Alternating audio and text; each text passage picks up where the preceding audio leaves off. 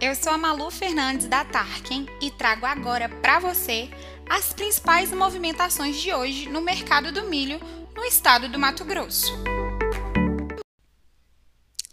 Seguimos a tendência dos preços estáveis no estado, sem negócios reportados.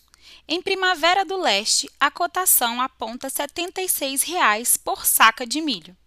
Tangará da Serra, R$ 75,53, enquanto Rondonópolis se mantém em 80 reais. Fretes difíceis deixam limitadas as operações de embarque interestaduais e para outros estados. As chuvas diminuem de intensidade no estado essa semana.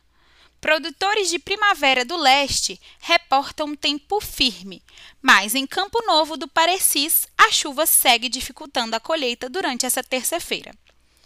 Por hoje é só. Continue com a gente para acompanhar as movimentações do mercado do milho aí na sua região.